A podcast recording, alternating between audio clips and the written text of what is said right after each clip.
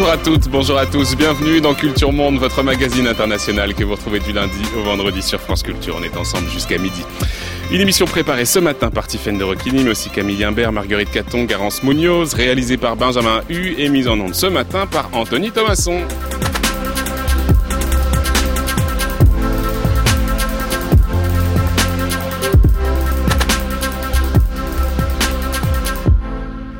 Troisième volet de notre série consacrée aux rivières, fleuves et autres deltas du monde. Après avoir évoqué les tensions entre les pays qui partagent les mêmes ressources fluviales, après avoir parlé des populations particulièrement exposées aux aléas du climat dans les deltas d'Asie, on va s'intéresser ce matin aux fleuves africains, du Niger aux Zambèze, les fleuves africains à l'épreuve du développement. Le port de Mopti est situé au confluent de deux fleuves, le Niger et le Bani. Les pêcheurs les commerçants, tous ceux qui arrivent par ces fleuves, se retrouvent ici pour vendre leurs marchandises. Le trafic est très important. Dans ce port, il y a près de 2000 pinasses qui accostent, et ce n'est qu'une simple estimation. Et il y a des pinasses de 100 tonnes. Si on ne fait rien, on va perdre le fleuve. Pratiquement, le fleuve va tarir parce que ça va s'ensabler. Donc, il n'y aura plus de navigation. Donc, le problème de communication, de transport va se poser. Et également, même les habitations aussi seront menacées. Les autres années, on fait six mois de navigation. Mais cette année, on n'a fait que trois mois. Aujourd'hui, les pinasses de plus de 70 tonnes ne peuvent plus naviguer. Il y a beaucoup d'années que l'eau du fleuve n'a connu une telle baisse. Le fleuve Niger, qui prend naissance en Guinée, près de la frontière avec le Sierra Leone, traverse cinq pays, la Guinée, le Mali, le Niger, le Bénin, le Nigeria, avant de se jeter dans l'océan Atlantique, conditionnant au passage le quotidien des quelques 100 millions d'habitants vivant dans son bassin. Troisième fleuve d'Afrique par sa taille, plus de 4200 km de long, le Niger est pourtant l'un des moins aménagés, et cela alors que partout sur le continent fleurissent des projets, notamment des projets de barrages. Nous nous intéressons ce matin aux fleuves africains, aux opportunités de développement qu'il offre mais aussi aux menaces qu'ils abritent. On partira notamment au Congo, en RDC, où le barrage Grand Inga ambitionne de produire 40% des besoins en énergie de toute l'Afrique. On verra comment l'Afrique du Sud a créé aussi un réseau d'interconnexion entre ses fleuves, visant à éviter les pénuries comme celles qui menacent le Cap actuellement. Mais avant cela, suivons euh, nous aussi les méandres du fleuve Niger qui fait vivre des millions de personnes. Faut-il tenter de l'endiguer pour le rendre plus facilement navigable, permettre ainsi de dynamiser les échanges entre les pays qu'il traverse Ne risque-t-on pas de bouleverser aussi les équilibres entre pêcheurs, agriculteurs, éleveurs qui vivent de la crue et de la décrue du fleuve? Quels sont les risques à transférer les eaux d'un fleuve à l'autre, comme se propose de le faire les pays riverains du lac Tchad, espérant ici empêcher euh, son assèchement? Voilà un certain nombre de questions sur lesquelles nous allons nous pencher ce matin. Pour ce faire, nous avons invité Christian Bouquet. Bonjour Christian Bouquet. Bonjour. Merci infiniment. Vous êtes euh, en duplex depuis Bordeaux. Vous êtes géographe, professeur à l'université Bordeaux-Montaigne et puis chercheur au LAM, les Afriques dans le monde de Sciences Po Bordeaux. Euh, d'abord peut-être un élément un peu général sur la représentation que nous nous faisons des grands fleuves africains. Euh, le Nil, le Congo, le Niger, le Zambèze. Dans notre imaginaire, c'est vrai qu'on se représente souvent ces grands fleuves africains. Alors à la fois comme des entités indispensables à la vie, bien sûr, et pour cause. Hein, la majorité de la vie des, Africains dépend directement ou indirectement de leurs ressources, et en même temps, on les perçoit comme des menaces, en ce sens que eh bien, les caprices du fleuve coûtent cher, que ce soit par les inondations, par les assèchements, par une navigation aussi qui est particulièrement difficile, finalement il y aurait un caractère particulièrement indomptable dans les fleuves africains. Est-ce qu'on est là dans le, pur cliché, j'allais dire le, cliché orientaliste, ou est-ce que d'une certaine manière cette image correspond assez au rapport que les peuples africains entretiennent avec euh, leurs fleuves, c'est-à-dire des sources de vie, mais euh, qu'il ne faudrait pas non plus forcément chercher à domestiquer à tout prix, Christian Bouquet? Oui, alors comme tout cliché, il y a quand même euh, une part de vérité derrière tout ça, mais euh, les fleuves que vous avez cités sont très différents. Euh, il y en a qui euh, traversent des zones quasiment désertiques, comme le Nil, ou sahéliennes, comme, comme le Niger, et puis d'autres comme le Congo, qui est dans une région très arrosée, donc qui ne manque pas d'eau, et les problèmes ne sont pas tout à fait les mêmes. Alors, vous avez raison de dire, est-ce que ce sont des, des, des fleuves indomptés ou indomptables? Les colonisateurs, au moment où ils ont, sont entrés en Afrique, euh, avaient cette idée. Ils pensaient qu'il fallait aménager les fleuves parce que ça aurait permis de désenclaver euh, les pays et de, de, pénétrer profondément dans le continent. Et puis assez rapidement, ils y ont renoncé et ils ont euh, remplacé cette idée par le chemin de fer. Alors euh, non sans mal, hein, avec euh, les travaux forcés, avec tous les morts que ça a créé, mais c'est plutôt par la, la, la voie ferrée qu'ils ont pénétré le continent plutôt que par les fleuves qui effectivement était assez difficile à domestiquer. Oui, et pourtant, euh, justement, au moment de la colonisation européenne des territoires africains, on va essayer de, de, de, faire de ces fleuves des, des, des, des, canaux, des canaux de communication qui permettent aussi le, le, le, transport en tout genre. On va organiser, on va essayer en tout cas d'organiser la navigation des fleuves. Quand on regarde par exemple la conférence de Berlin de 1885, où 14 euh, pays européens se réunissent pour tenter de régler pacifiquement les litiges relatifs aux conquêtes coloniales en Afrique, on va définir des actes de navigation sur les fleuves. Donc on voit bien qu'il va y avoir là avec l'incolonisation, c'est une rupture importante dans ce rapport au fleuve. Oui, c'est vrai. À ce moment-là, on, avait on avait des grandes idées euh, d'aménagement et, et on avait évidemment à l'esprit tout ce qui avait été fait euh, en Europe au moment de la révolution industrielle. Euh, L'histoire a, a, démontré ensuite que c'était probablement beaucoup plus compliqué. Et maintenant, avec le recul, on s'aperçoit que on aurait probablement commis de, de, de, graves erreurs si on avait endigué euh, ces fleuves et en particulier euh, le Niger dont on, dont on va parler aujourd'hui, mmh. parce que euh, les oscillations euh, de ces eaux, hein, avec sa crue et, son étiage, euh, sont des, moments qui sont récupérés par les populations pour survivre, hein, les cultures de décrue en particulier. Donc si on avait régulé euh, les débits d'un fleuve comme le Niger, je crois qu'on aurait complètement bouleversé les équilibres économiques de, de la région. Alors le fleuve Niger, justement, il prend sa source au pied des monts Loma, en Sierra Leone, à près de 800 mètres d'altitude. Il se lance dans une grande boucle qui le conduit vers le nord, aux confins du Sahara, avant de redescendre au sud pour aller se jeter dans l'océan Atlantique au Nigeria. Et durant ce voyage, il traverse ou borde un certain nombre de pays, dont deux d'ailleurs portent son nom, le Niger et le Nigeria. Et puis vers la moitié du périple, le cours du fleuve se divise en plusieurs bras avant de reprendre un cours normal. C'est ce qu'on appelle le delta intérieur du Niger. Et c'est ici qu'on trouve une région qu'on appelle l'Office du Niger. C'est une grande zone irriguée sur le delta du Niger, donc au Mali, euh, à un peu plus de 200 km en aval de Bamako. Alors au départ, ce sont les autorités françaises, justement, on parlait de colonisation, qui vont aménager ce territoire pour y faire pousser euh, notamment le, le, coton qui va servir à l'industrie textile française. Et puis avec l'indépendance en 1960, les autorités maliennes vont reprendre la main sur euh, cette région et sur les activités. Que devient justement à ce moment-là l'Office du Niger? Après la période de colonisation En quoi, au fond, les activités euh, vont s'y transformer ou pas d'ailleurs Christian Bouquet? J'aurais un peu tendance à dire qu'elles ne se sont pas transformées. L'office du Niger euh, est entré dans un dans un déclin inéluctable parce que il fallait quand même une forme d'autorité et l'autorité coloniale était une autorité forte pour euh, réussir à, aménager euh, le territoire euh, couvert par l'Office du Niger, pour essayer d'en faire précisément un, grenier alimentaire pour le pays. Je, vous disiez, je reviens un petit peu sur ce que vous disiez tout à l'heure sur le, le cours du fleuve Niger, mais je sais que vos auditeurs ont certainement toujours une carte ou un atlas à portée de main quand ils écoutent votre émission. Moi j'en ai une en tout cas, voient, je, pour tout voilà. vous dire. Il voit en effet que, que le Niger se dirige droit vers le Sahara comme s'il allait se jeter dans le Sahara, mmh. parce qu'il s'est autrefois jeté dans ce qui était une mer intérieure. C'est ce qui explique ce delta intérieur.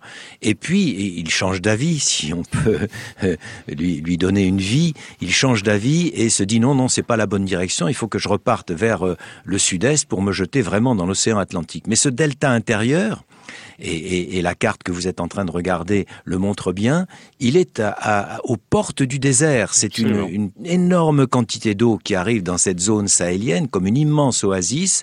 Et bien sûr, les colonisateurs avaient bien compris qu'il fallait profiter de, cette, de cet apport saisonnier, hein, j'insiste bien, de cet apport saisonnier d'énormes quantités d'eau pour essayer de, de, de, de préparer des, des, terrains qui pourraient alimenter euh, les populations locales. Mmh. Oui, et puis c'est un endroit aussi où on se dit qu'on pourrait peut-être aménager justement le cours de ce fleuve pour en tirer profit. C'est en tout cas ce que disait euh, il y a quelque temps le président directeur général malien de l'Office du Niger. Justement, écoutez-le. Nous avons suffisamment d'eau. Si nous adoptions de nouveaux systèmes d'aménagement et d'irrigation pour irriguer même plus de 2 millions d'hectares, il suffit seulement qu'on introduise d'autres systèmes, notamment installer tout le long de nos canaux aujourd'hui des stations de pompage, avoir des canalisations enterrées qui peuvent aller de, de Ségou jusqu'à Niafanké, avec des bouches d'eau un peu partout, qui peuvent permettre à n'importe qui de s'installer et d'avoir l'eau à proximité. Voilà, donc c'est d'où Idrissa Traoré qui revenait donc sur cette problématique euh, de l'eau dans cette euh, région. Euh, effectivement, Christian Bouquet, on peut se dire qu'il y a des aménagements à imaginer pour améliorer le développement de cette région, que ce soit des stations de pompage, que ce soit des barrages. Alors, qu'en est-il aujourd'hui très concrètement des aménagements qui existent à ce niveau-là du fleuve Niger, dans cet office du Niger, et est-ce qu'il vous semble qu'il faudrait peut-être en mettre d'autres en place? Alors, euh, première réponse, qu'en est-il aujourd'hui? Ben, on n'en sait trop rien, hein, parce mm. que depuis plusieurs années, c'est devenu une zone de telle insécurité que euh, on ne sait plus très bien euh, comment les gens peuvent encore vivre, et, et, surtout, on ne sait plus très bien s'il y a encore une administration qui est capable de conduire les travaux dont parlait le directeur de l'Office du Niger. deuxième question, est-ce qu'il faudrait le faire? Alors, euh, là, Idrissa été en train de parler, euh, de, poser des questions qu'on avait déjà à l'esprit au moment de la colonisation. Euh, Est-ce qu'il faut imiter les, les, d'Afrique du Nord avec ces canalisations souterraines pour amener l'eau là où il y en a besoin? Euh, Le problème, c'est où est-ce qu'il y en a besoin? Parce qu'il y a trois catégories de population qui vivent dans cette région, qui vivent euh, de l'eau précisément.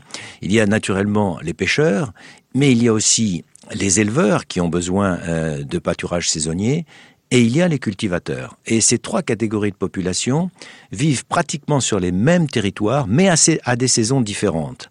Alors si vous commencez à canaliser le fleuve, vous allez forcément favoriser une des catégories de population, je ne sais pas laquelle, mmh. euh, et, et, défavoriser les autres. C'est, comme je le disais tout à l'heure, un équilibre extrêmement difficile à, à, à préserver. Est-ce, est-ce que c'est exactement ce qui s'est passé sur euh, les aménagements qui ont été mis en place? Parce qu'il en existe. Il y a par exemple des barrages. Je pense à celui de Marcala, qui est un grand pont-barrage de plus de 800 mètres dans la région de Ségou. Euh, sa construction a été décidée il y a très longtemps, en juin 1919, pour irriguer la région et permettre justement la culture du coton, du riz, de la canne à sucre. Et il a été complètement achevé en 1947. Si on regarde un peu les effets de ce barrage, à la fois sur les écosystèmes, mais aussi peut-être et surtout sur l'économie et l'organisation sociale et sociétale, qu'est-ce qu'on voit comme type d'effet? Oh ben, un effet qui a été positif pendant un temps parce qu'effectivement euh, on, a euh, maîtrisé la lame d'eau et on a pu profiter de cette arrivée euh, saisonnière, j'insiste bien là-dessus, pour euh, développer un, un, certain nombre de cultures.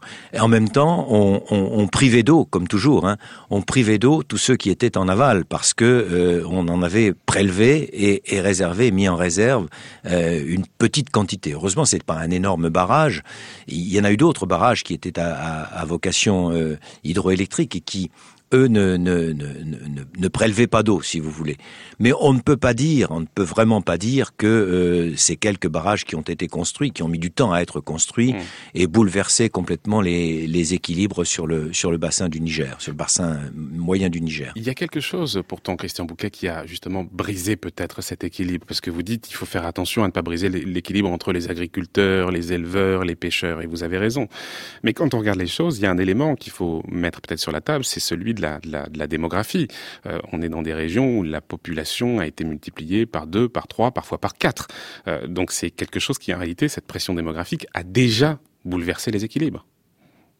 Oh ben vous avez parfaitement raison, et d'autant plus raison que, que vous le dites, hein, parce que c'est quelque chose qu'on a mis beaucoup de temps à, à avouer en quelque sorte, parce qu'on avait peur de se faire traiter de néo-malthusien, mais ça fait quand même une trentaine d'années qu'on tire un petit peu la sonnette d'alarme en disant quand même il y a une croissance démographique un peu forte. Alors c'est vrai que parfois ça peut apparaître comme un, comme un atout dans, le développement économique, mais en l'occurrence dans cette zone sahélienne, c'est plutôt un, un, handicap. Alors on, on sait que sur le Mali, sur le Niger et sur le Tchad, on a des taux de croissance démographique considérables, plus de 7 enfants par femme, et on ne sait pas trop comment on va pouvoir euh, résoudre ce problème. Et c'est à ce moment-là, en effet, qu'on recommence à penser aux grands aménagements, parce qu'il n'y a plus guère que cela hmm. pour euh, résoudre des, des, des, situations qui ont changé d'échelle. Il y a un autre phénomène, Christian Bouquet, qu'il faut mettre sur la table, c'est que c'est un territoire, celui de l'Office du Niger, euh, qui est en proie à la violence, aux groupes armés, les environs de Mopti dont on parlait tout à l'heure, qui est un,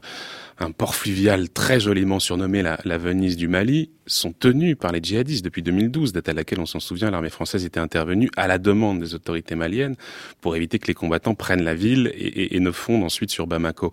Euh, on peut s'interroger aussi sur les conséquences de la présence de ces groupes, sur l'organisation de la vie, sur les activités qui entourent le fleuve. Mais on peut aussi s'interroger sur les causes. Comment se fait-il que cette région qui avait tout pour être favorisée, qui avait tout pour être développée, et donc où les populations n'auraient pas dû avoir de sujet de mécontentement, tout d'un coup, elles ont été euh, vulnérables et elles ont été euh, relativement ouvertes euh, à la présence de, d'une rébellion, hein, euh, et puis et puis même d'une forme de, de, de, terrorisme qui, qui montre là le, le, le, désaveu de par rapport aux, aux, aux, autorités, aux autorités nationales. Il faut aussi avoir en mémoire que cette région-là, très favorisé par la nature, a été aussi le siège de grands empires précoloniaux, notamment l'empire Peul du, Massina, et on voit euh, réapparaître, réémerger hein, depuis depuis quelques mois euh, le fameux parmi les groupes euh, terroristes, les fameux groupes Peul qui s'appellent tout simplement du, Massina et qui font qui nous remettent en mémoire une histoire pas si lointaine. Alors les relations, les rapports qu'il peut y avoir entre le, la richesse de la région, la richesse potentielle de la région et le mécontentement des populations et, et l'irruption euh, de groupes armés qui luttent contre l'État, euh, c'est vraiment une, une, énigme, enfin ça semble mm. une énigme qu'il serait intéressant d'approfondir. Mm. On va quitter euh, pour un temps, si vous le voulez bien, euh, le fil du, du fleuve Niger. On va affiler euh, à l'est, au, au sud-est, parce que là aussi il y a des questions autour de l'eau et du terrorisme qu'il faut évoquer. On va évoquer le, on va parler du, du lac Tchad. Écoutez. Concentrons-nous surtout sur cette partie de l'Afrique, en bordure du Sahara. D'incroyables tragédies s'y déroulent, et il y a de multiples raisons à cela. Et l'un des facteurs qui les ont déclenchés est le manque de pluie et la sécheresse. Voici le lac Tchad, autrefois l'un des plus grands du monde. Il s'assèche depuis plusieurs décennies et aura bientôt totalement disparu, ce qui complique grandement les problèmes que connaît déjà la région extrait de ce documentaire Une vérité qui dérange d'Al Gore, on s'en souvient, dans lequel il évoquait notamment le dessèchement du lac Tchad, pardon. C'était il y a une dizaine d'années maintenant. Ça fait longtemps qu'on s'inquiète de la diminution du niveau de l'eau dans le lac Tchad. C'est une zone qui, euh, par ailleurs, est frappée, on en parlait, par une insécurité profonde, notamment à cause de, du groupe islamiste Boko Haram qui en a fait son sanctuaire. Et certains observateurs, Christian Bouquet, établissent un lien entre l'assèchement du lac qui provoquerait un appauvrissement des populations qui vivent de ces, de ces richesses et puis la montée en puissance de cette insurrection islamiste. Et c'est dans ce contexte qu'on insiste aujourd'hui un retour de l'idée d'alimenter le lac par le transfert d'eau qui viendrait du bassin du Congo, en l'occurrence de l'Ubangi, qui est un affluent du fleuve Congo. Euh, le lac Tchad est naturellement alimenté par un fleuve qui s'appelle Chari, et il y a un projet de construction d'un canal de plus de 2000 km qui partirait de la RDC, qui passerait par la Centrafrique pour se jeter dans le lac Tchad. Il y a quelques jours, la capitale nigériane réunissait des experts scientifiques, mais aussi les présidents des, des quatre pays frontaliers, c'est-à-dire le Nigeria, le Niger, le Tchad et le Cameroun. Et la perspective de ce canal est revenue un peu sur la table. Que vous inspire ce projet, Christian Bouquet? Peut-être à la fois euh, l'hypothèse elle-même de l'assèchement du lac Tchad, qui en réalité est, assez euh, contestée, mais aussi sur la pertinence de détourner ces eaux du Congo pour alimenter le lac. Oui, alors deux choses là. C'est dommage que dans le documentaire d'Al Gore, il y ait eu ce, gros malentendu sur l'assèchement du lac Tchad, parce que depuis longtemps, du, fait notamment de l'insécurité, puis aussi de l'appauvrissement général du pays, on ne mesure plus vraiment euh, le niveau du lac Tchad. On ne dispose donc que des photos de satellites. Mmh. Et ces photos, elles sont très différentes selon que vous les prenez en novembre-décembre, qui est la zone, la période de pleine crue du lac Tchad, et euh, le mois de mai-juin, qui est la période d'étiage du lac Tchad. Alors là, vous pouvez passer de 1 à 10. Hein. C'est un lac très peu profond. Et dès que l'eau arrive, eh bien, il monte considérablement. C'est un peu comme la baie de Somme quand la mer monte. Hein. Et puis quand la mer baisse, eh bien, il, il donne l'impression d'être asséché. Or, euh, vous avez euh, cette oscillation n'est que saisonnière. Alors, je ne dis pas que le lac Tchad n'est pas en train de s'assécher doucement, mais il n'est pas menacé d'assèchement dans l'immédiat. D'ailleurs, tous ceux qui ont travaillé là-dessus, que ce soit Jérôme Magrin, Jacques Lemoyle, Christian Seignobos, vous le confirmeront dans, dans, dans l'excellent atlas du, lac Tchad, euh, et expliquent en plus que euh, le, le, reflux de l'eau au moment de, de, la saison sèche est utilisé par les populations qui y pratiquent des cultures de décrue. Elles vivent de cela depuis des décennies, depuis même des siècles. Donc, elles, elles, elles, ont besoin de cette, de cette variation saisonnière. Alors, j'en arrive attendez, au deuxième ça, point important. sur le... Pardon, je, je, vous coupe un instant parce que ça, c'est très important. En fait, parce qu'on fait cette hypothèse que l'assèchement du lac Tchad provoquerait un, un appauvrissement un peu général des populations alentours. Vous nous dites que cette hypothèse, elle ne résiste pas à l'épreuve des faits, qu'au contraire, euh, justement, cette variation du niveau permet de, de libérer des potentialités économiques et qu'on a toute une économie de la décrue et de, de la crue et de la décrue qui pourrait être condamnée à disparaître si euh, on, on faisait ce canal. C'est ça que vous nous dites? Alors, c'est ce que je suis en train de Hmm. dire, sauf qu'il y a la pression démographique dont vous parliez tout à l'heure qui a un petit peu modifié les données de l'équation. Si on faisait le canal, euh, si on faisait ce fameux canal, qui est quand même un, un projet pharaonique, une vieille lune qui remonte à, à loin, hein, qui remonte aux années 80, euh, si on faisait ce canal, on aurait une lame d'eau euh, qu'on enverrait, ce serait un lâcher d'eau, vous voyez, comme on fait dans, dans, dans les Pyrénées, là, un, un lâcher d'eau qui arriverait dans le Chari, et donc tout naturellement, qui arriverait euh, finalement jusqu'au lac Chad. Il faudrait poser la question de savoir qui a le doigt sur le bouton du lâcher, euh, du lâcher d'eau. Or, ce sont les Centrafricains. Euh, Vous avez remarqué qu'ils n'étaient pas présents à la réunion d'Abuja. Mmh. Ce sont les Centrafricains qui décideraient que, euh, à partir du barrage sur l'Ubangui, où ils ont capté l'eau qui arrive du Congo, ils lâchent, alors on parlait de 10 km cubes, c'est assez énorme, hein, 10 km cubes d'eau, de façon à remplir le lac Chad. Et cette eau arriverait à un moment dans le calendrier qui n'est absolument pas prévu par les populations locales, qui ne s'attendent pas du tout à ça, vous imaginez bien, et qui verraient leur petit champ de décrue tout d'un coup recouvert par une lame d'eau de 30, 40, 50 cm, enfin suffisamment pour noyer tous tous leurs efforts. Donc c'est une, un projet qui est euh, un peu fou, hein, euh, qui probablement ne verra jamais le jour. En tout cas, il est à souhaiter qu'il qu'il ne voit jamais le jour, parce que je pense qu'il y a d'autres solutions pour euh, réactiver l'économie de la région du lac Tchad, en particulier aller voir davantage du côté des nappes phréatiques souterraines euh, qu'on n'a pas encore vraiment explorées, plutôt que euh, d'aller chercher un transfert d'eau. Mmh. Oui, donc on comprend bien finalement la, la, viabilité de ce projet. Elle repose aussi sur l'entente des pays qui sont concernés, en l'occurrence la RDC et aussi la Centrafrique. Et ce que vous dites, c'est qu'on peut douter de la bonne coopération sur, sur ce point. Et pourtant, Christian Bouquet, il se trouve que les responsables politiques de la région semblent assez favorables à la construction de ce canal. C'est un coût qui est très important, on parle de 15 milliards de dollars. Alors, si il ne constitue pas une bonne solution, comment se fait-il que ces responsables y soient quand même favorables? Alors ils y étaient favorables déjà en 2010. C'est pas c'est pas la, la, la première euh, grand-messe qu'on fait autour du projet Transaqua. Hein. En 2010, euh, nous y étions, hein, plusieurs chercheurs. Il y avait Jérôme Magrin et d'autres. Hein. Euh, Anne Jamena, justement, dans ce qu'ils avaient appelé un peu pompeusement euh, le sommet mondial de l'environnement à propos du lac Chad. Euh, C'était financé par Kadhafi, je crois. Et à cette occasion, ils avaient quand même donné la parole aux chercheurs qui tous avaient euh, montré leur perplexité. Bon, on avait cru qu'on avait été entendu, mais je vois que huit ans après c'est pas le cas. Ils, ils remettent ça à, à l'ordre du jour. Pourquoi? Euh, Pourquoi, selon vous? je pense que c'est pour des raisons de politique intérieure, euh, pour avoir compris que euh, cette zone du lac Tchad leur échappait à tous, hein, tous autant qu'ils sont, aux, Tchadiens, aux Nigériens, aux Nigérians et, aux Camerounais. il faut faire quelque chose pour développer cette région. Et la première idée qui leur vient, c'est parce qu'il faut, lutter contre Boko Haram, parce qu'il faut lutter contre Boko Haram, parce qu'il y a cette idée. Il y a, c'est vrai que c'est une critique récurrente. Euh, on dit que, euh, d'une certaine manière, on, on oppose seulement la réponse militaire pour lutter contre Boko Haram et maintes fois on répète qu'on a répété que euh, la réponse sécuritaire, la réponse militaire ne pouvait pas être la seule réponse, qu'il fallait aussi penser tout un programme de développement économique et social. Est-ce que c'est précisément pour répondre à cette critique qu'on envisage de, de, de faire ce canal? C'est en partie pour ça, mais la réponse n'est pas bonne parce que c'est pas en amenant de l'eau dans le lac Tchad qu'on va faire taire Boko Haram. Hmm. Si on veut euh, remaîtriser, reconquérir cette région-là, je crois qu'il faut commencer par le commencement, c'est-à-dire par l'école.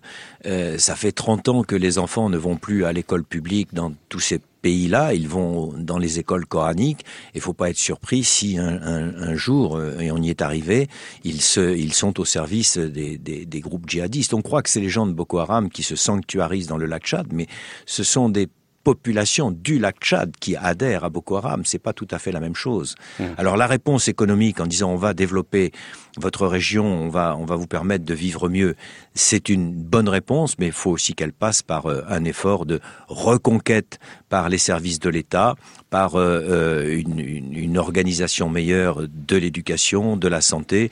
Ensuite, on arrivera probablement à trouver euh, des pistes de développement euh, agro-pastoral euh, hmm. dans, dans, dans, la région. Oui, et puis on peut supposer aussi, Christian Bouquet, qu'il y a des intérêts financiers aussi qui poussent les responsables politiques de la région à, à porter ce projet. Bah, j'osais pas le dire, oui, mais.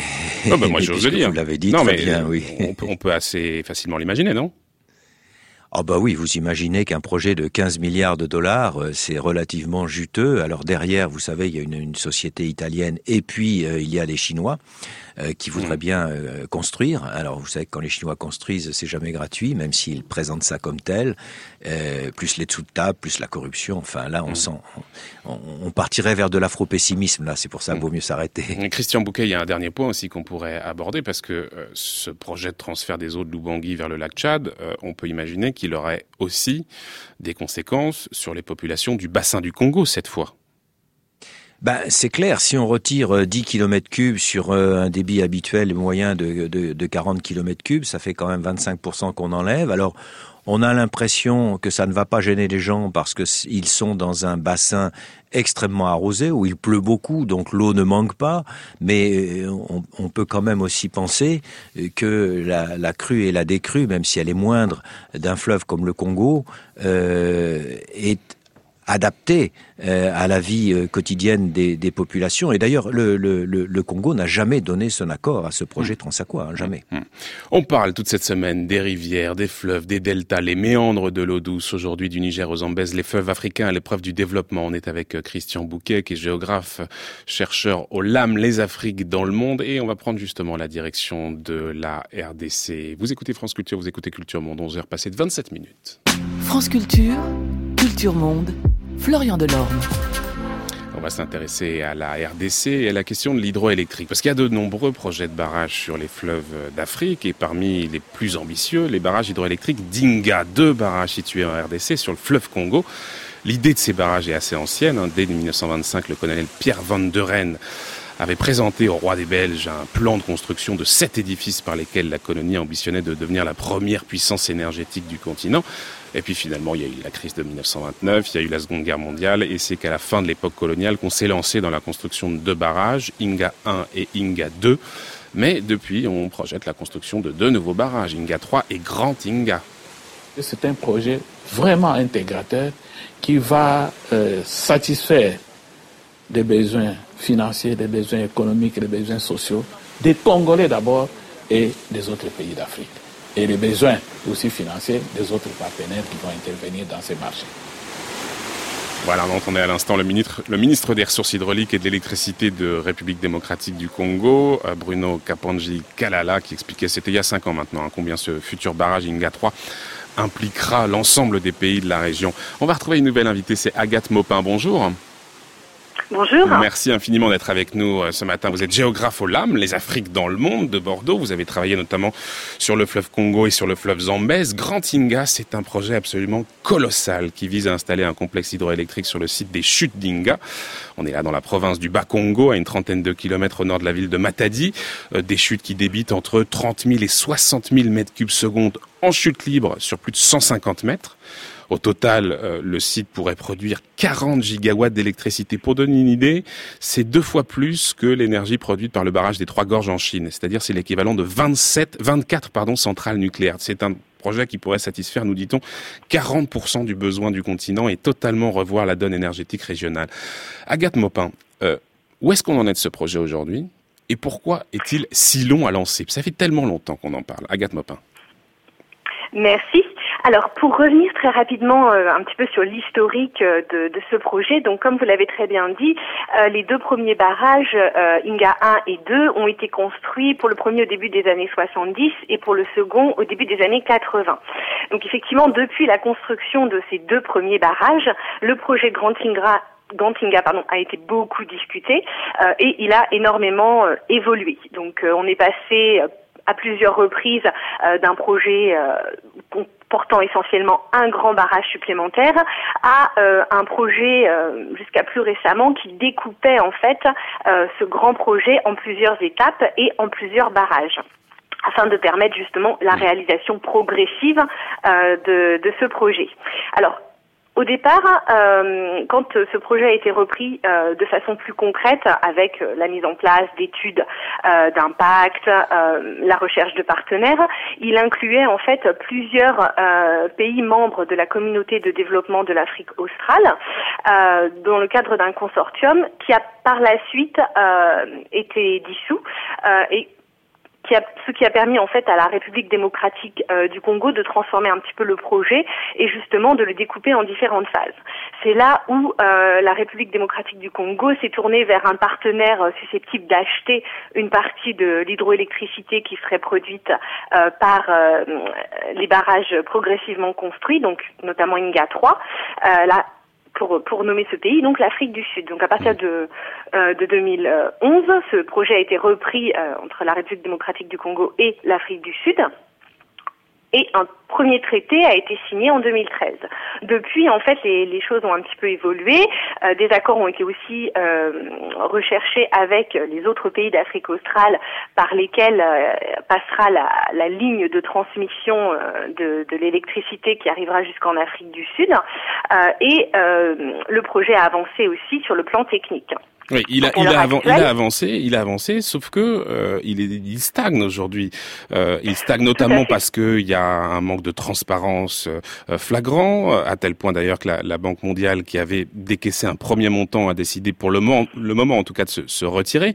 Donc on peut s'interroger aussi sur les raisons euh, qui poussent à, à, à, la mise en veille d'une certaine manière de ce projet. Et là, il faut se tourner vers les questions politiques. Rappeler peut-être que le président Kabila aurait dû quitter le pouvoir depuis décembre 2016 et que, bon, après de longues négociations et de nombreuses manifestations particulièrement meurtrières, il se trouve qu'il s'est engagé à organiser des élections pour euh, la fin de l'année, mais que depuis des mois, le pays est en proie à une très grande instabilité politique. Est-ce que c'est la raison pour laquelle, finalement, cette instabilité quasiment systémique, est-ce que c'est le frein, finalement, à la réalisation, à la concrétisation de ces projets hydroélectriques?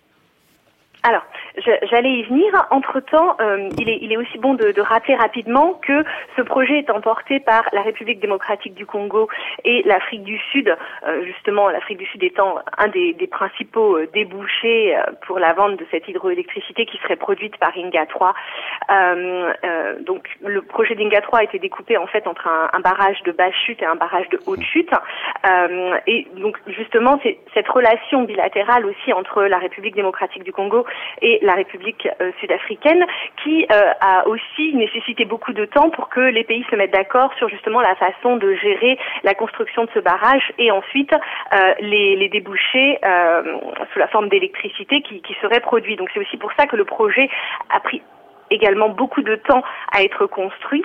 Euh, et effectivement, depuis 2016, il est d'autant plus ralenti pour des raisons effectivement politiques et hmm. économiques et une question bien sûr de transparence autour de ce projet. Mais il faut bien aussi euh, prendre en compte le fait que comme la République démocratique du Congo euh, n'est pas le seul pays euh, concerné par la construction du barrage, finalement, les choses prennent aussi beaucoup de temps parce qu'il y a énormément de tractations politiques mm. entre, bien sûr, la République démocratique du Congo et l'Afrique du Sud, mais également aussi avec l'intervention de la communauté de développement de l'Afrique australe et des autres mm, pays mm. membres de la communauté de développement de l'Afrique australe. Alors, il y a le volet politique qu'on vient d'aborder, mais il y a aussi le mhm. volet purement économique. Euh, parce que il y a aussi des interrogations concernant la gestion des barrages hydroélectriques qui existent déjà. Les barrages Inga 1 et Inga 2 aujourd'hui tournent au ralenti à cause, dit-on, d'une mauvaise gestion et, et, d'un déficit au niveau de la, de la, maintenance. Il y a un grand plan de réhabilitation qui avait été mis en place au début des années 2000 avec une aide très conséquente, 200 millions, euh, qui est arrivée de, de, la Banque mondiale. Mais on nous dit qu'il en faudrait quasiment cinq fois plus pour aujourd'hui faire tourner ces deux barrages à plein régime. Donc il y a aussi peut-être une frilosité à investir encore dans des sites euh, qui sont déjà sous-rentabilisés en réalité. Alors, tout à fait. La, Banque mondiale a déjà beaucoup investi justement euh, dans euh, les dans la remise à niveau des barrages d'Inga 1 et 2. Pourquoi? Parce qu'on est aussi sur un fleuve euh, qui charrie énormément de sédiments. Et donc ces barrages en fait euh, entre guillemets s'encrassent très rapidement. Et la, la, maintenance de ces barrages en fait a nécessité déjà beaucoup d'investissements, y compris étrangers, pour leur permettre de produire finalement aujourd'hui à peine 1000 mégawatts. euh, alors que voilà, à leur capacité maximum, ils devraient hmm. produire au moins 1500 mégawatts, ce qui finalement euh, est, est, très peu comparé euh, au potentiel énorme euh, de, de, la RDC en matière de production d'hydroélectricité. Donc effectivement, la, la, Banque mondiale avait commencé à soutenir le projet, hein, a investi déjà beaucoup de beaucoup d'argent dans le développement de, d'études d'impact, et c'est effectivement retiré récemment. Par contre, une autre raison euh, et tient aussi au fait que c'est la Banque africaine de développement euh, qui euh, a, a, aussi repris en partie le projet. Donc mmh le soutien vient aussi euh, de la Banque africaine de développement qui est très investie, euh, enfin qui très investie aussi euh, dans les études menées autour de ce projet. Hmm. Voilà, donc ça explique aussi en partie le, retrait de, la Banque mondiale d'une partie du hmm, projet. Hmm. Vous restez avec nous, Agathe Maupin, s'il vous plaît. Je vais peut-être me tourner vers Christian Bouquet qui est avec nous en duplex depuis Bordeaux pour vous faire réagir, Christian Bouquet, sur ce, ce projet même ce, ce, méga projet et sur sa pertinence Parce qu'il y a beaucoup de critiques, euh, il y a beaucoup d'interrogations. On a évoqué les questions politiques, les questions économiques. Euh, c'est vrai que euh, il y a beaucoup d'interrogations de, de, sur le, la pertinence d'un tel projet. Euh, il y a par exemple l'année dernière une ONG californienne, International Rivers, qui disait dans un rapport que Inga allait euh, enfoncer la RDC encore plus profondément dans la crise, alors que les d'autres pays, d'autres investisseurs internationaux allaient récolter les bénéfices. On peut s'interroger, effectivement, Christian Bouquet, sur la pertinence de tout ça, se demander s'il faut faire des méga projets comme cela ou s'il faut peut-être changer de voie et se diriger vers des projets de plus petite taille. Alors je ne sais pas s'il faut parler de, de, de, de, petites unités dans l'hydroélectrique, si ça existe, si c'est une piste à suivre, mais votre regard, Christian Bouquet, sur tout ça ben, c'est toujours la même chose. Euh, pendant longtemps, on était très attaché à, ces fameux équilibres là. On disait euh, attention à ne pas bouleverser ce que la nature a construit, en tout cas pas trop bouleverser ça. Et puis euh, toujours la pression démographique. La pression démographique fait que maintenant on a, on n'est plus dans la même échelle et que peut-être va-t-il falloir quand même se résoudre à, à des, à des méga projets. Euh, le problème dans le cas présent, celui dont on parle, c'est que on est dans une zone là aussi d'assez grande insécurité, euh, à la fois euh, euh politique et, et, et, militaire, et, que il y a aussi, comme on le disait tout à l'heure euh, à propos du, du projet Transaqua, il y a aussi sans doute des, des raisons financières qui se cachent derrière tout ça, et on, on ne maîtrise pas tout, quoi. Donc mm. là, je suis un petit peu partagé pour, mm. pour la mm. réponse à donner à votre question. Agathe Maupin, euh, on va poursuivre et peut-être regarder vers un autre pays d'Afrique australe cette fois, qui lui aussi s'est lancé dans un, un, grand plan de développement de son, son potentiel hydroélectrique, c'est le Mozambique. Euh, il y a 90% de l'électricité qui est d'origine hydroélectrique au Mozambique. C'est un pays qui compte développer encore ses capacités. Il y a quelques mois, il y a des travaux de réhabilitation qui ont été lancés sur le barrage de Chikamba, près de la frontière avec le Zimbabwe. Il avait été construit en 1966 au temps de la colonisation portugaise. D'autres euh, étaient sont euh, étaient en, projet euh, depuis l'indépendance, mais on a mis un coup d'arrêt à la, à la plupart d'entre eux. Et puis par ailleurs, il faut rappeler aussi qu'au milieu des années 2000, le pays était parvenu à reprendre au Portugais la gestion de cet immense barrage de Caora Bassa qui symbolisait un peu ce lien ombilical que le Portugal avait gardé avec son ancienne colonie. Et aujourd'hui, ce pays, il a un projet de construction de cinq nouveaux barrages avec l'ambition de devenir, si je puis dire, la, la, la pile électrique de la région. C'est déjà le premier producteur d'électricité d'Afrique australe. Est-ce que le Mozambique, c'est euh, l'exemple qui montre qu'on peut se placer comme grand producteur et exportateur euh, d'hydroélectricité? Alors, j'en je, j'en profite aussi euh, pour euh, revenir très très rapidement euh, sur euh, la question que vous avez posée à, à Monsieur Bouquet, parce que justement, ça va me permettre aussi de répondre à votre question à mhm. propos du Mozambique. Euh, effectivement, on est dans dans des dans des pays où la situation démographique a aussi changé. Donc, pour vous donner juste un chiffre, en République démocratique du Congo, lors de la construction du premier barrage d'Inga, la population était d'à peu près 20 millions d'habitants. Aujourd'hui, on approche des 80 millions d'habitants. Donc, pour vous donner un et, donc vous allez dans le sens de Christian Bouquet qui nous dit, bah, compte tenu de cette pression démographique, euh, on n'a d'autre choix que de miser sur les méga projets. On ne peut pas faire de petites unités dans l'hydroélectrique non, je pense que justement la, la, stratégie serait de ne pas forcément tout miser justement mm. sur les méga projets, mais aussi justement de contribuer au développement de petites unités. Et là-dessus, je, je peux vous citer un certain nombre d'éléments intéressants à l'heure actuelle en République démocratique du Congo autour justement euh, de la, du développement de la petite hydroélectricité, donc des mm. barrages de petites unités. Par exemple, le barrage de Kilubi, euh, près du, du lac Tanganyika, qui fait 9 mégawatts, mais qui permet justement d'alimenter euh, une petite ville, euh, voilà, qui a euh, autour de 10 mégawatts, on est à peu près à, la, on peut alimenter environ euh, 10 000 maisons, par exemple. Avec, oui, donc il faut miser sur ces, ces petites unités. Est-ce que ça veut dire, est-ce que c'est une réponse en creux, Agathe Maupin, à ma question sur le Mozambique? Je demandais si le Mozambique avait raison de miser sur l'hydroélectrique pour devenir un, un fournisseur important de la région. Est-ce que ça veut dire que la réponse est non? Alors, ça, veut dire qu'il faut faire attention à la situation euh, du Mozambique également. Euh, pourquoi? Parce que le Mozambique est aussi euh, fait aussi partie de, de, la communauté de développement de l'Afrique australe, et il se trouve que, bien évidemment, on, plus on a de pays qui ambitionnent de devenir le, le, le, fournisseur d'électricité de la région, plus bien sûr sur le plan politique, la construction de projets qui nécessitent aussi des investissements de la part de la communauté de développement de l'Afrique australe euh, deviennent délicats. Donc effectivement au Mozambique, euh, le Mozambique fournit une partie de, l'hydroélectricité euh, de la région, notamment à l'Afrique du Sud, hein, autour effectivement de, de, barrages comme vous l'avez très bien comme celui de Caorabassa, construit par par les, par les Portugais et remis au, récemment au Mozambique. Et effectivement, ce pays a par exemple un projet de construction d'un barrage en aval du fleuve Zambèze, hein, donc euh, qui s'appellerait Mtandankua, qui est aussi discuté depuis de nombreuses années. Or, pour l'instant, il n'a pas encore été réalisé pour plusieurs raisons d'une part politique, hein, parce qu'effectivement euh, d'autres projets euh, sont aussi mis en avant par d'autres pays de l'Afrique australe euh, pour euh, produire de l'hydroélectricité, mais aussi pour des raisons environnementales, puisqu'il s'agirait d'un prélèvement sur le fleuve Zambèze euh, à proximité du delta de ce dernier. Oui, et puis il y a aussi un dernier élément peut-être qu'on pourrait ajouter, c'est mhm. une fois encore la question de la rentabilité du prix, parce qu'il y a un vrai problème de prix là aussi. Hein. Pour le moment, l'électricité est produite à perte, c'est-à-dire que le prix de vente est inférieur au prix de revient, et euh, le, le, système tient financièrement parce que le gouvernement euh, subventionne l'électricité, qu'il n'ose pas pour l'instant augmenter le prix de peur de, que ça provoque une gronde sociale. Donc il y a de véritables interrogations concernant la rentabilité financière de ces méga projets. Merci beaucoup Agathe Mopin d'avoir été avec nous. On va prendre encore la direction du sud. Euh, on va parler de l'Afrique du Sud qui connaît une crise de l'eau absolument majeure.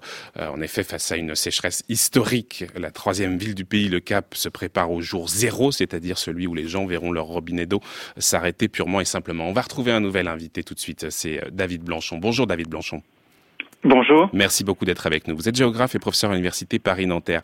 Alors, vu d'ici, on peut avoir du mal à comprendre que le Cap puissent être privés d'eau potable. Mais pour comprendre, il suffit de prendre une carte, ce que j'ai fait, hein, j'en ai une sous les yeux, et de regarder où sont un petit peu les fleuves du pays. Et on réalise assez rapidement que le, grand fleuve le plus proche, il est assez loin, c'est près de 600 km, c'est le fleuve Orange, le plus long fleuve du pays, euh, qui prend sa source dans les autos et qui file tout droit vers l'ouest pour rejoindre l'océan Atlantique. Atlantique. En fait, cette crise, elle s'explique pour des raisons purement géographiques. Le Cap est trop loin des principaux points d'eau douce du pays. Alors, ce qui se passe effectivement, c'est que l'Afrique du Sud est un cas un peu particulier où, qui a construit euh, dans les années, depuis les années 80, un grand système de transfert d'eau, ce qui fait que tous les fleuves sud-africains, une grande partie des fleuves sud-africains est reliée entre eux, et en, gros, on utilise euh, l'espace pour contrer la variabilité, enfin la variabilité climatique des précipitations. C'est-à-dire que s'il y a un fleuve qui a une sécheresse, eh bien, on peut prendre de l'eau dans un autre, et ce qui fait que, bah, finalement, on arrive à gérer la situation. Ça, c'est vrai pour la majeure partie du pays, mais comme vous l'avez très bien dit, eh bien, euh, le Cap est à à peu près 1400 km de Johannesburg, n'est pas relié à ce mmh. grand système de transfert d'eau. Et donc, quand il y a un événement euh, météorologique important, comme une sécheresse là qui dure depuis déjà 2-3 ans dans la région du Cap, hein, qui est une région de climat méditerranéen, qui ressemble un peu au climat va avoir dans le sud de l'Espagne, donc un, un, climat, une sécheresse qui dure un an, deux ans, trois ans, eh bien, on arrive à des situations extrêmement tendues comme celle euh, qu'il y a aujourd'hui, où les barrages, eh bien, sont quasiment vides. Les barrages qui alimentent la ville du Cap sont quasiment vides et on ne peut rien faire enfin, en tout cas, dans la situation actuelle, on ne peut rien faire. On n'a qu'à attendre que les pluies euh, qui vont arriver les pluies d'hiver. Hein, comment l'hiver va bientôt arriver. On est à la fin euh, de l'été, début de l'automne, et on espère euh, que des pluies vont arriver et remplir enfin ces barrages. Oui, parce que c'est d'autant plus étonnant parce que, comme vous le dites, l'Afrique du Sud, c'est un pays qui est loin d'avoir négligé cette question de la, gestion des eaux potables, qui a mis en place ce, ce, système très ingénieux de partage des eaux, qui est en fait un système international parce que les autos et la Namibie sont intégrés dans ce dispositif. Mais il faut peut-être expliquer quand, comment pour qui aussi il a été mis en place? Parce que c'est un système qui est hérité du temps de l'apartheid. Expliquez-nous, David Blanchon. Alors, c'est effectivement un système euh, qui a été mis en place au moment de l'apartheid et euh, euh, comme le disaient les Sud-Africains qui luttaient contre la mise en place de ce système, c'est apporter toute l'eau à juste une petite fraction de la population et aussi pour un temps limité. C'est-à-dire que ce système, effectivement, il a réussi à pallier les certaines sécheresses, mais on voit bien qu'aujourd'hui, il atteint ses limites, hein, parce que le Cap dépend aussi d'un petit système de transfert d'eau. On voit bien que c'est plus suffisant. Johannesburg, la, partie centrale, dépend aussi d'un système de transfert d'eau, mais là aussi, il atteint quasiment ses limites. En fait, l'Afrique du Sud est quasiment, à, et, pour ainsi dire, à la phase euh, suivant les grands transferts, les grands aménagements. C'est-à-dire qu'elle a déjà réalisé des grands aménagements, ces aménagements massifs, hein, des très grands barrages. Des fois, l'eau est pompée sur euh, presque 400 mètres ou 500 mètres en hauteur. Donc, l'eau, euh, comme on dit souvent en Afrique du Sud, elle remonte, elle ne coule pas vers la mer, mais elle remonte et elle coule vers l'argent et le pouvoir en l'occurrence l'argent et le pouvoir blanc hein, pendant la question d'apartheid. Oui, parce qu'historiquement, ce système, il a été mis en place concrètement pour favoriser les fermiers blancs. Aujourd'hui, l'apartheid est la plus court en Afrique du Sud, même si malheureusement bah, les, inégalités demeurent.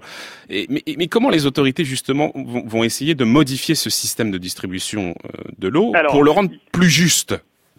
Alors, ce qui a été fait, c'est à partir de 94, hein, l'ANC avait euh, lutté mm. contre ces grands barrages, hein, puisqu'en plus c'était lié aussi à l'expulsion de population, donc euh, et, et, il ne desservait pas les quartiers noirs, hein, donc c'était vraiment pour euh, les fermiers blancs et grosso modo la bourgeoisie blanche des villes hein, urbaines, qui devait avoir un niveau de vie. Alors que les ressources sont faibles, mais elle avait un niveau de vie un peu à la californienne, c'est-à-dire des piscines, des maisons, des jardins, voilà. Donc tout ça arrosé grâce à l'irrigation. Donc en 94, ils ont hérité de ce grand système et il y a eu plusieurs hésitations, c'est-à-dire qu'est-ce qu'on fait avec ce grand système? L'idée première a été de dire bah on va quand même, on va pas le détruire, on va l'utiliser pour euh, que l'eau n'aille plus euh, que à une petite fraction de la, de la population, mais soit distribuée à, à l'ensemble de la population, notamment dans les quartiers noirs. Et il y a eu un énorme effort, effectivement, qui a été fait, il faut le souligner, pour apporter de l'eau euh, euh, pour euh, justement aux personnes qui étaient défavorisées. Et l'idée, c'était un peu d'eau, on va économiser l'eau, donc juste un peu d'eau, mais cette fois-ci pour tous et dans une vision durable. C'est ça la vision politique qui avait donc en 94 et puis dans la nouvelle loi sur l'eau en 98. Ouais, le slogan c'était Some for all, forever. Exactement. et donc cette loi de 98, le National Water Act. Alors, si on regarde un peu maintenant l'actualité du pays, parce que l'Afrique du Sud est dans un moment politiquement particulièrement délicat, puisque l'ancien président Jacob Zuma a été poussé à la démission suite à une accumulation d'affaires de corruption. Donc on imagine que son successeur Cyril Ramaphosa a beaucoup de sujets brûlants à traiter. Mais est-ce que la crise de l'eau euh, traversée aujourd'hui par le Cap, pourrait pousser le gouvernement actuel à s'engager dans des transformations du système de gestion de l'eau? Et qu'est-ce qu'il pourrait faire justement? Alors, actuellement, euh, la crise du Cap, c'est pour le moment, c'est une crise ponctuelle et une mmh. crise aussi de de manque d'investissement probablement, puisque dans la ville du Cap, la solution passerait essentiellement par la, la construction euh, d'une usine de dessalement, hein, puisque le Cap est au bord de la mer. Mmh. Donc là, il y a, y a, beaucoup de cas dans, euh, similaires dans le monde, j'allais dire la Californie par exemple, où pour faire face, ils ont un peu les mêmes problèmes en Californie, pour faire face aux sécheresses accumulées, eh bien, euh, ils ont, ils peuvent se permettre la construction hein, d'une centrale de dessalement qui permet justement d'apporter de l'eau euh, là où les barrages, quand les barrages sont défaillants. Donc là, il y a un, problème ponctuel au Cap. Il y a un problème plus général à l'Afrique du Sud, c'est-à-dire que justement ces grands systèmes de transfert, maintenant le système a été complètement manipulé. Euh, le, le, système naturel hein, de, de l'eau, des eaux ont été complètement manipulés. Il y a quasiment plus de rivières naturelles entre guillemets en Afrique du Sud. Et euh, eh bien, il y a d'autres problèmes qui apparaissent. Hein. Le, les grands, grands aménagements ont été construits. On a des problèmes de qualité de l'eau, hein, notamment dans la ville de Johannesburg, où ils ont un gros souci avec euh, euh le résidu, les résidus euh, d'eau qui sortent des mines hein, pour aller assez vite. Hein, c'est des résidus des mines d'or, parce que Johannesburg est fondé sur les mines d'or, avec des très forts problèmes de pollution. Et euh, là-dessus, il y a vraiment des problèmes systémiques euh, liés à ce grand système de transfert d'eau. Raison, pour laquelle, raison pour laquelle euh, l'Afrique du Sud veut relancer ce, ce, projet baptisé Lesotho Islands Water Project, qui est en fait un, un, programme de construction de plusieurs barrages au Lesotho pour détourner de l'eau vers le bassin de, de l'Orange, dans le but d'alimenter toute l'Afrique du Sud en eau potable. Mais là, vous dites que ce projet, il vise aussi et peut-être surtout à affirmer le, le statut de principale puissance hydraulique de la région. Alors, euh, moi j'ai un peu étudié ce projet en détail et euh, comme le disait Christian Bouquet assez bien, il y a, il y a des fois pas mal de choses qui nous échappent. Et en l'occurrence, euh, ce projet euh, de là, donc de relance du projet du, de Lesotho Island Water Project avec la construction d'un barrage qui s'appelle Poly Ali Dam, qui se trouve au Lesotho, il est présenté actuellement officiellement par comme euh, bon bah voilà développement du Lesotho, production hydroélectrique donc d'énergie euh, entre guillemets décarbonée qui va permettre de, de donner de l'énergie non seulement au Lesotho mais à toute l'Afrique australe. Hein. donc ça c'est en lien avec aussi ce qui se passe au Mozambique. Et puis effectivement apporter de l'eau à Johannesburg un peu en plus.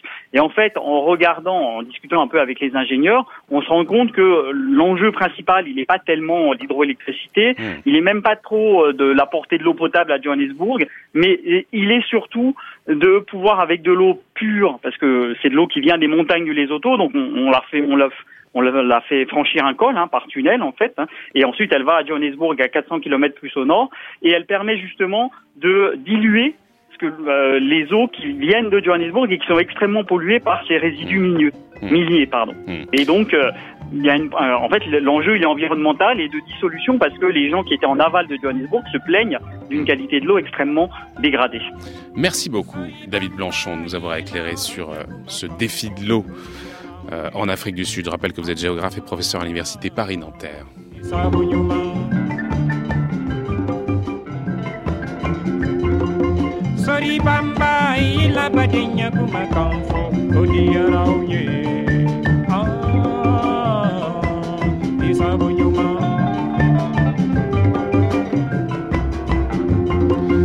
Et un grand merci à vous, Christian Bouquet, qui nous avait accompagnés ce matin. En duplex, Merci à vous aussi. En duplex depuis Bordeaux. Je rappelle que vous êtes géographe, professeur à l'université Bordeaux-Montaigne et chercheur au LAM Les Afriques dans le monde, un laboratoire de, de Sciences Po Bordeaux. Un grand merci à vous. Et j'en profite pour remercier également les techniciens qui sont à vos côtés, qui ont, qui ont permis de, de, de faire cette liaison.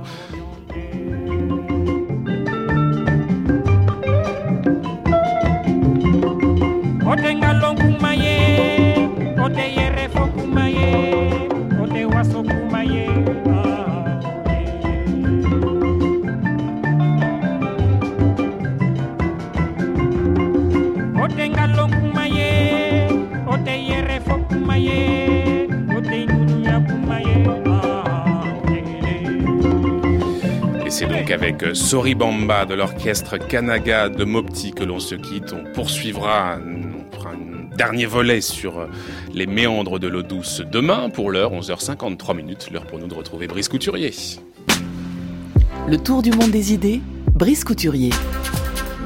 Bonjour Brice. Bonjour Florian. Vous nous parlez de l'Italie cette semaine. L'Italie qui est souvent présenté comme le laboratoire politique de l'Europe. Faut donc être très attentif à ce qui se passe chez nos voisins. Oui, pour le pire, le nazisme a été au départ une copie laborieuse du fascisme italien, comme pour le meilleur.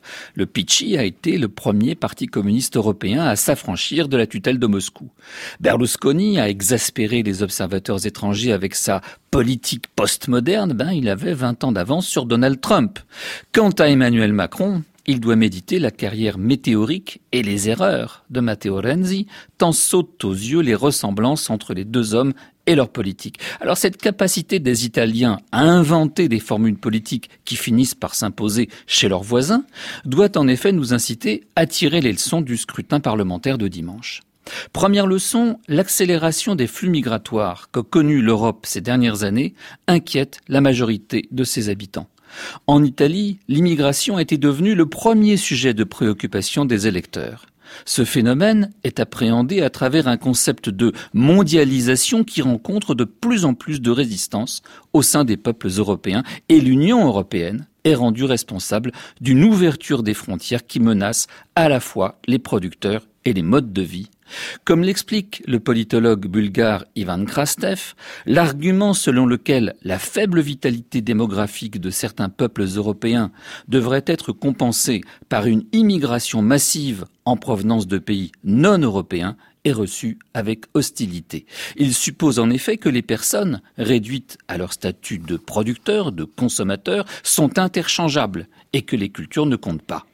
Comme on le voit en Italie, la panique démographique renforce le besoin de protection au lieu d'inciter à l'ouverture à l'autre.